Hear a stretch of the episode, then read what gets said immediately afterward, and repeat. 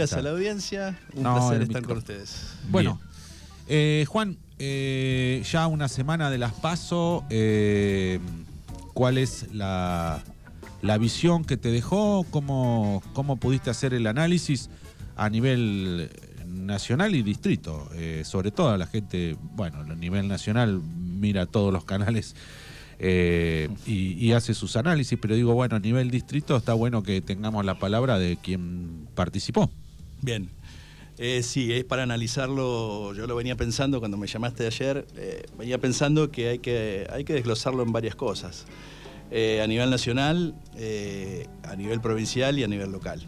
en todos, a nivel nacional y nivel local creo que se dio algo que es que se viene repitiendo eh, en las últimas elecciones, que es un voto castigo. Eh, uno lo que, lo que ve es que la gente eh, no le gusta cómo está viviendo, no le gusta qué es la política a nivel nacional o a nivel local, y lo que hace es castigar a quien está en el Ejecutivo. Esto se ve desde la pandemia para acá. En, en, en todos los niveles, no solamente en Argentina, se ve en que los oficialismos no están ganando, eh, en, otros países también pasa lo mismo. Entonces creo que es algo que de la pandemia para acá se ve y es, un voto castigo. Eh, a la situación económica, al, contexto eh, por ahí se mida, el nivel nacional se mira solamente lo que es conurbano y capital federal, eso, eso es muy real, o en los grandes conglomerados como son Córdoba, Mendoza, pero hay, hay ciertos lugares de la Argentina donde esas situaciones eh, de inseguridad o esas situaciones de, déficit económico no se palpan tanto y ahí sí han ganado los oficialismos. Eh, pero creo que ha sido un voto castigo, ha sido un voto a nivel nacional de llamado de atención eh, hacia la clase dirigente política. No, no se salva nadie. Esto de que yo escucho de mi ley, vamos a combatir la casta de él hace dos años que es diputado, o sea que es parte de este sistema que él quiera imponer algunas cuestiones que son propias de eh, un, pensamiento muy radicalizado de derecha, está bárbaro, está genial, pero bueno, creo que eh, básicamente yo no sé si eh, es un voto de adhesión a esas políticas, yo creo que es más un voto castigo a un rumbo que, el presidente no, no, no puede enderezar, que es Sergio Massa eh, más allá de yo pertenecer a ese espacio, decimos se ha tirado arriba la bomba y la, ha desactivado porque esto podría ser peor de lo que es. Eh, yo escuchaba ayer agitando fantasmas de la hiperinflación con una hiperinflación en la época de Alfonsín de 1.300% anual, que hoy estamos muy lejos de eso. Realmente era un 50% mensual. Hoy no, no, no, no pasa eso, pero el contexto económico es difícil. Eso en cuanto a lo nacional. Lo provincial, era previsible que Axel Kisilov retuviera la provincia, o por lo menos la, intención de voto fuera, fuera alta, dado que creo que ha hecho una muy buena gestión. Eh, acá en Puan nosotros no podemos negar que, que ha, hecho eh, una buena gestión, aún en estas cuestiones que se dicen que no es del mismo partido, no es del mismo color, ayuda a todos por igual, y eso se ve, se ve plasmado. Hay muchas obras de de provincia que se están ejecutando en el municipio, que se han ejecutado, entonces creo que desde ese punto de vista no hay discusión. Y a nivel local, eh, creo que también primó eso, primó el voto castigo, eh, a ver, en una interna muy polarizada entre, entre el intendente y, Diego. y Diego Reyes, eh, creo que primó eso, es decir, el, descontento con la gestión que había de Facundo, se planteó, a ver, uno no es, no es necio y, no, y no hace el análisis de que se veía que las semanas previas a la elección había un rumor de que, a ver, la única forma de poder sacarlo a Facundo después de 12 años de gobierno era en una interna. Y creo que se planteó de esa manera, se planteó eh, en un voto castigo a la gestión o a la falta de gestión, algo que nosotros venimos diciendo desde hace mucho tiempo eh, en relación a, la gestión del actual intendente. Y creo que eso eh, potenció el, ganar de Diego, eh, que también creo en ese análisis, yo no sé si toda la gente que lo votó a Diego lo votó por, por lo que Diego representa, por lo que Diego dice decir del cambio, sino una cuestión más de un castigo hacia, hacia la inacción de Facundo y bueno, eh, en ese contexto vos decís, bueno, eh, ¿cómo, ¿cómo, quedó parado nuestra fuerza? En ese análisis. Y bueno, decís, tenés esa polarización que han sacado, creo que desde los últimos años, la mayor cantidad de votos posible. Eh, hay mucho voto prestado. Yo coincido en esto de Diego que dice que los votos son de la gente. O sea, hay que, hay que empezar a leer entre líneas lo que Diego dice, porque decir, eh, es real que los votos son de la gente y no son de Diego Reyes, ni son de, Junto por el Cambio.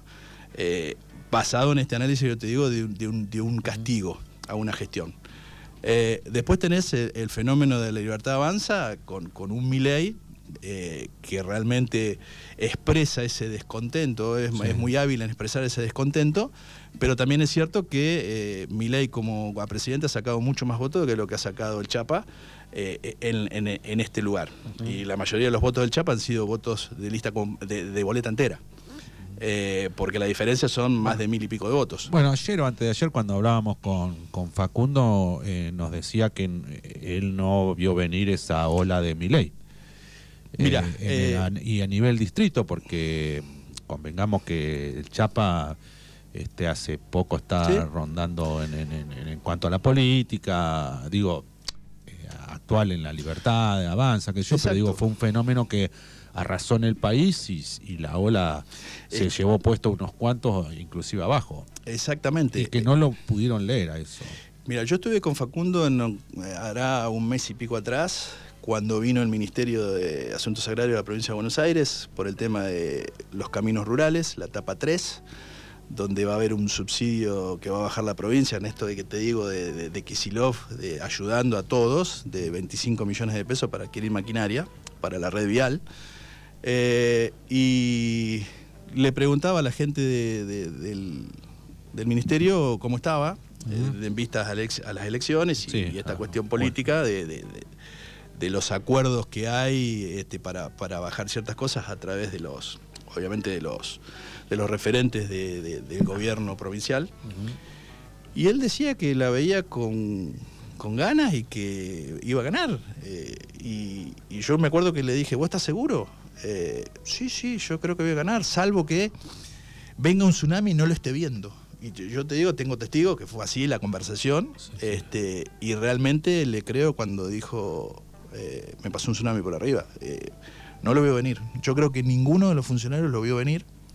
Eh, ninguno de la, primera línea, la segunda línea, eh, creo que lo vio venir, porque si lo hubieran visto venir, más allá de esta cuestión folclórica que tres meses antes de la elección arreglamos las calles, barremos, juntamos la basura, hacemos todo lo que, lo que supuestamente, entre comillas, hay que hacer. Eh, creo que el desgaste ya venía de antes y, este fenómeno de mi ley le dio una, una mano al chapa. Y, nosotros yo conversaba con, Facundo y hablábamos de que, bueno, Facundo sale con un Estado presente a, decir que él iba a reforzar el Estado y la presencia del Estado cuando a nivel país el discurso de Milley es que el Estado molesta. Que, Tal cual. ¿No? Y es como que, digo, ahí en los discursos ahí por eso Ese creo, te, te, llevó puesto el discurso, todo. Sí, lo que pasa es que esto de vos decís, eh, yo la pregunta que me hago, y, me la hago, y lo charlo con mi gente, y lo charlo con mi familia, eh, ¿qué pasa si el Estado no está presente? O sea, ¿cuántas cosas hoy el Estado está presente y que no tienen que ver con los planes? Porque todo el mundo es los planeros, los choripaneros. A ver, eso es una parte pero el resto de las cosas que el Estado está. Por ejemplo, y vos decís, lo más reciente que tenemos es la pandemia. Es decir, ¿cuántos empresarios tuvieron que recurrir al ATP, el famoso ATP, para poder pagar los sueldos? Y el Estado estuvo presente ahí. ¿Cuántos empresarios, gracias al ATP, pudieron seguir funcionando? Eh, sí, ¿cuántos cobraron el IFE o el cómo era el ¿Cuántos cobraron el IFE? ¿Cuánta gente cobró el IFE. ¿Cuánta gente sacó, cuánto pequeña pyme o pequeño eh, profesional tuvo que recurrir a los créditos de tasa cero? Sí. Para poder seguir ah, produciendo. entonces, a ver, entonces uno cuando hace el, el, el, raconto hacia atrás, decís, puta, ahí estuvo el Estado.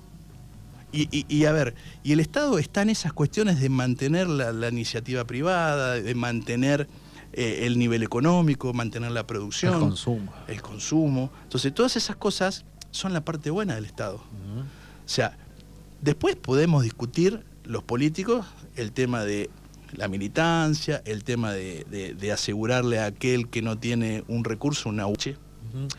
Pero, pero decir que el Estado eh, tiene que desaparecer, que el Banco Central tiene que desaparecer, y yo, esas son cosas, yo no conozco un, país que no tenga un Banco Central, que después no encontremos la manera de combatir la inflación, que no es de ahora, sino hace. Sí, o que algún área no funcione bien, digo, podés decir, bueno, voy a controlarla un poco más, ¿no? No sé, pienso en el CONICET, pienso en la, educación pública. en todo caso, control es la palabra, pero también un control para ser más eficiente. Claro. Si vos haces las cosas eficientemente, el Estado está perfecto. Sí, y la, y la gente, creo yo, no sé si vos lo ves, Juan Manuel, eh, también le pide un esfuerzo a la política. Sí. El de, esos sueldos altos. Y yo sé que no representa nada y que si ese fuera el problema sería fácil solucionarlo. Sí. Pero como a modo de gesto, creo que también esto de mi ley, viste. Eh, a ver, termina siendo un gesto. Sí, porque no representa. Termina siendo un gesto. Decir, ¿Cuánto está bien? Pero el PBI no te mueve la perímetro. No, pero, pero, bueno. Si, la política, si, si los políticos entendiéramos que eh, hay ciertas cuestiones que la sociedad te reclama, como esto de decir, tenés un sueldo alto. Yo siempre digo lo mismo, vos tenés un sueldo alto porque dejás de hacer tu actividad privada. Quien, viene, viene a la política y viene en serio con ganas de dedicarse en serio, tiene que dejar su tiempo de, su actividad privada. Y tiene que vivir. Exactamente. Ahora, lo importante sería que quien se dedica a la política se, rodee de gente capaz y no de inútiles aduladores que lo único que hacen es llevarse un sueldo y no cumplir ninguna función. Adular. exactamente. Bueno, sí, pero, sí, pero, pero uno no necesita ser adulador, uno necesita rodearse de gente que labure, que labure y que, y que solucione los problemas. Bueno, pero a todos les gusta que vos sos el más lindo, está bien, estás haciendo todo bien. Sí, eh, pero a veces te alejas de la realidad, ¿eh? Guarda que tenemos, tenemos, este, a ver, yo recuerdo eh, la última época de la Rúa, Alberto en este momento. Yo estuve en, en, eh, en, en, la presentación del gasoducto, escuché el discurso de Sergio Massa, escuché el discurso de Cristina y también escuché el discurso de, Alberto. Y Alberto nos mirábamos entre nosotros y decíamos, este muchacho está muy alejado de la realidad de lo que está diciendo. Y creo que esas mangas de aduladores son los que te alejan de la realidad y no te hacen ver después la realidad de la gente. Y después te viene el tsunami y no lo viste venir. Y ahora te pregunto, em, ¿cómo vos vas a plantear tu campaña de, acá en adelante? Porque acá los votos son de la, gente, como decís vos, y, no se sabe para dónde puede llegar a ir el... A ver, nosotros planteamos desde el primer día, y, yo lo dije clarito, nosotros venimos a hacer una política ni mejor ni peor, diferente. Eh, diferente en ciertas cuestiones básicas como yo no quiero trabajar por la gente, yo quiero trabajar con la gente. Entonces, eh, para mí la gente es muy importante, el vecino es muy importante. Yo desde mi profesión, desde la que ejerzo la medicina, eh, yo hago mucha asistencia sin cobrar a la gente. ¿Por qué? Porque entiendo el momento económico, entiendo a cierta gente que no tiene recursos, pero también creo que el Estado tiene que estar presente en esas cosas y hoy no lo ves presente en muchas cosas. Entonces, eh, esto que dijo Manu que es cierto, el control eh, acá falta control, falta control en todas las áreas, pero no que se malinterprete un control para ser un Estado castrador, no, la idea es tener control para ser más eficientes. Eficientes en salud, eficientes en la recolección de residuos, eficientes en, la manutención de los espacios públicos, eficiente en una planificación de vivienda, eficiente en un sistema de salud que, que incluya a todo el mundo. Eh, en esas cosas uno tiene que ser eficiente. Entonces, eh, nuestra propuesta sigue siendo la misma, es decir, ni mejores ni peores, diferentes. Y vamos a presentar esa alternativa a la gente, obviamente, primero a la gente de mi pueblo, a la gente de Herrera, que es la gente que, me conoce, que sabe, sabe quién soy, sabe cómo pienso. Eh, yo trabajo en Felipe Solá, la gente de Felipe Solá también sabe qué tipo de persona soy, qué tipo de gente me rodea. Eh, y llevarle este mensaje a todas las instituciones de que decir, bueno, acá hay que trabajar codo a codo porque se vienen tiempos difíciles, no, no, se vienen tiempos fáciles. Entonces, eh, nuestra idea es diferentes a la gestión actual. Y vos decís, con, ahora sé con quién me voy a enfrentar, porque eh, hablaba con, Facundo también en esa reunión, de decir, la asistencia económica que tiene que tener de la provincia, de la nación, y le, decían broma, digo, bueno, esperamos a después del, del 13 para ver si tengo que hablar con vos, tengo que hablar con Diego. O tengo que pelearme con vos, tengo que pelearme con Diego. Bueno, ahora sé que tengo que hablar con Diego. O sea, hablar en términos eh, políticos. Es decir, eh, y yo lo sostengo y lo dije, yo creo que Diego lo que tuvo que votar a favor lo votó a favor en el Consejo Deliberante y lo que tuvo que votar en contra no tuvo el valor de votarlo en contra y lo votó a favor. Entonces, si vos pretendés un cambio, el cambio es, eh, a ver, contra viento y marea y yo estoy convencido de lo que digo y lo voto en contra. ¿Y qué es lo que me va a pasar? ¿Me van a echar de bloque? ¿Me van a...? ahí no te pueden echar. No, pero si vos planteás realmente una diferencia, un cambio o algo, tenés que ser consecuente en lo que decís con lo que haces. Entonces creo que esa va a ser la diferencia sustancial, en, decir, nosotros no somos lo mismo, no queremos lo mismo, eh, creemos en un cambio, pero también yo elijo creer en la gente, yo elijo creer que las necesidades que la gente tiene son reales, que las posibilidades que un Estado tiene para brindarle a la, sociedad es real, y, en, ese, en ese contexto vamos a ir a recuperar eh, los votos que realmente le dieron eh, a Diego la posibilidad de ganar en una interna, pero sabemos que son nuestros. Hay votos del peronismo, hay fuga de votos del peronismo. Sí, totalmente. O sea, eh, es real porque, a ver, yo lo percibo con la gente que viene al consultorio. Dice, doctor, eh, te, lo, te lo digo en la cara, no te voté a vos porque lo, voté a Reyes para sacarlo a Castelli, pero ahora mi familia te vota toda a vos. Y vos decís, ¿será real la vuelta? Yo creo que sí. Pero por esta cuestión de que los votos son de la gente, no son míos de Bernet, ni son de Didier Reyes, ni de Chapa, ni de, Bruno. También eh, seguramente vas a tener que trabajar sobre eh, la mitad que quedó herida ahí dentro de esa interna, porque viste que eh, cuando vos gana uno en una interna y el otro, no, es que vos decís, bueno, sumamos dos más dos es cuatro y somos, o sea... No, no, por, no por esta cuestión Ahí queda una, una herida, una, una, una, grieta, digo, no sé cómo lo analizan tu, tu equipo de campaña, de ir a buscar también... Es que vos tenés que ir a buscar ese voto que eh, es cautivo de Castelli, y que adhiere a, Castelli, eh, donde ahí está el empleo municipal, hay mucho empleo municipal que está ahí en, ese voto, y voy a decir, a ver, muchacho, yo lo dije y lo sigo sosteniendo, no voy a echar a nadie y no voy a contratar a nadie. ¿Por qué? Porque hay que ver cuánta gente hay, qué áreas le falta, qué áreas le sobra, dónde podemos hacer un enroque, dónde podemos ser más eficientes. Es decir, hay que revisar un montón de cosas, pero con la seguridad de que en el contexto económico que uno vive, tiene que llevarle el pan a la casa. Y en, ese sentido, el peronismo nunca ha sido eh, eh, un tipo que no ha mirado estas cuestiones. Sí, no, aparte, eh, digo, como vos decís, se vienen tiempos difíciles, se vienen tiempos de, que va a costar pagar los sueldos y de que todo ese, tipo de cosas y va a haber un sindicato muy alerta sentado mm. ahí. Vos tenés este, conversaciones con... Sí, sí, he estado, he estado con los sindicatos y les hemos contado ciertas cuestiones que a veces hasta los sindicatos desconocen de la situación en la cual está el municipio hoy. Eh, y, bueno, la idea es, eh, ante la situación económica, no perder, eh, no perder el valor de salario frente a la inflación.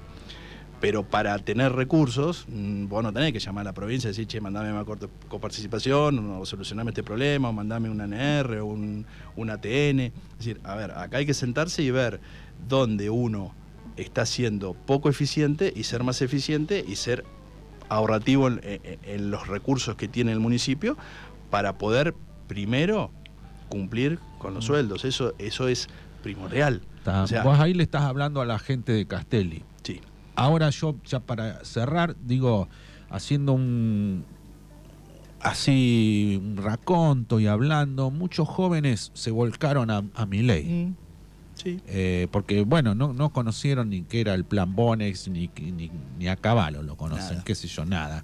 Y los chicos lo vieron como la rebeldía. Y digo, ¿cómo le, qué, le, le hablás vos acá en el distrito para a esos chicos para, para traerlos, ¿no?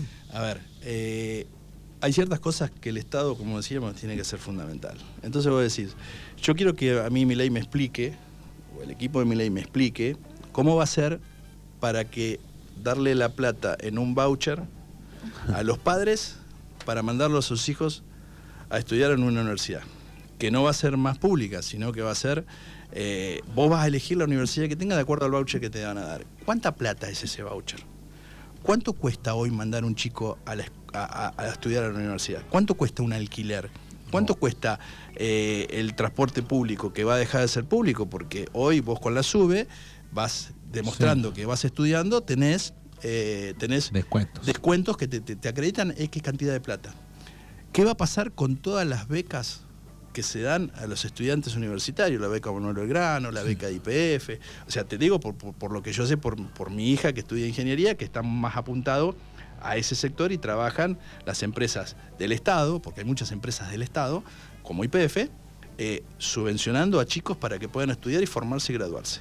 Entonces voy a decir, ¿qué les diría a estos chicos? A ver, lo primero que les diría es que vayan a votar, porque hay muchos que no fueron a votar. Segundo, que piensen bien que a veces eh, esto de dolarizar, que está tan de moda, dolarizar, y no lo dice solamente mi ley, eh, Bullrich también lo ha dicho, el bimonetarismo. ¿Qué es el bimonetarismo? Tengo pesos y tengo dólares y termino siendo un dólares. Entonces, hoy los, vos escuchás a todos los economistas y te dicen, sí, vamos a, a dolarizar, pero si vas a dolarizar, Entonces, eh, a 10 mil pesos como base, un dólar, vos estás hablando que un sueldo promedio de 200 mil pesos, ¿cuánto va a ser? ¿20 dólares? Sí. 200 dólares. Cuando en cualquier lugar del mundo vos eh, ganás 3 mil dólares al año, 4 mil dólares al año. Entonces vos decir, 20 dólares, eh, ¿cómo haces con 20 dólares para vivir? ¿Cómo haces para viajar, para salir, para moverte con 20 dólares? No crean los chicos que van a ganar 200 mil pesos, va a ser 200 mil dólares el uno a uno de caballo. Eso no, no vuelve más. Eso no vuelve más. Entonces, a ver, acá la cuestión es que hay ciertas cosas que el Estado hace y que tiene que estar presente. El otro día leía, ayer me pasaron un, Twitter que decían cuánto es lo que le cuesta a, un, a una familia eh, las vacunas que le da el Estado a través del calendario nacional de vacunación. Un millón de pesos por año.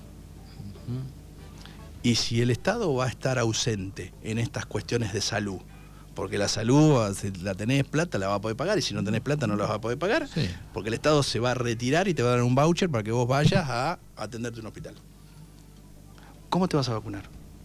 Hoy nos vacunamos a, todos gratis contra el COVID. ¿Vos sabés cuánto sale la vacuna de COVID? Fortuna. Cualquier, cualquier cosa sale hoy mucha plata y el Estado está presente en esas cuestiones. El Estado nacional, el Estado provincial, el Estado municipal. El Estado municipal también está presente en un montón de cosas. Que si vos entendés que eso deja de estar o se retira el Estado, el Estado se achica, pues sí, ¿cuántos becarios del CONICET hay? Hablabas vos del CONICET. ¿Cuántos becarios hay? ¿Cuántas investigaciones se están haciendo? Es decir, que vos lo quieras hacer más eficiente, yo comparto la idea. Ahora, privatizarlo me parece que no. Me parece que, eh, la idea es hacer eficientes las cosas que son del Estado porque la cosa pública es de todos. Y eso creo que fue lo que se perdió. La cosa pública es de todos. Y si se la damos a alguien de afuera, a alguien privado, ¿el privado qué quiere? Plata. Exacto. Y la plata no la invierte, se la lleva afuera. Entonces vos decís, hay un montón de cosas que vos las ves con eh, las sedes, la ves con Camusi, la ves con empresas que no hacen las inversiones que tienen que hacer para que vos tengas más gas. No, hace mucho tiempo nos decían, no se pueden hacer más conexiones en la costa.